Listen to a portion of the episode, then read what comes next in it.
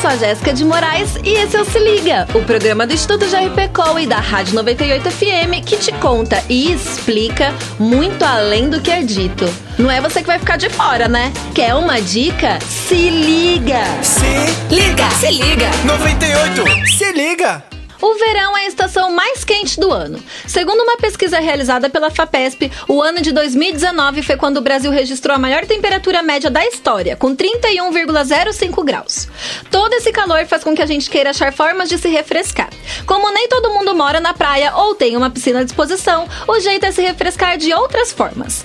Um açaí bem geladinho, um sorvete, água de coco e drinks refrescantes são uma ótima saída. Pesquisas indicam que despesas das famílias com bebidas aumentaram por mês.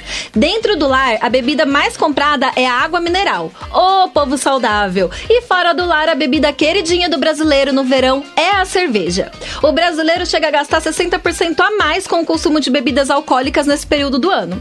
Mas e você? Qual o seu jeito preferido de se refrescar no verão? Seja qual for, eu espero que você consiga dar uma amenizada nesse calorão. Se Liga, se liga. 98, se liga!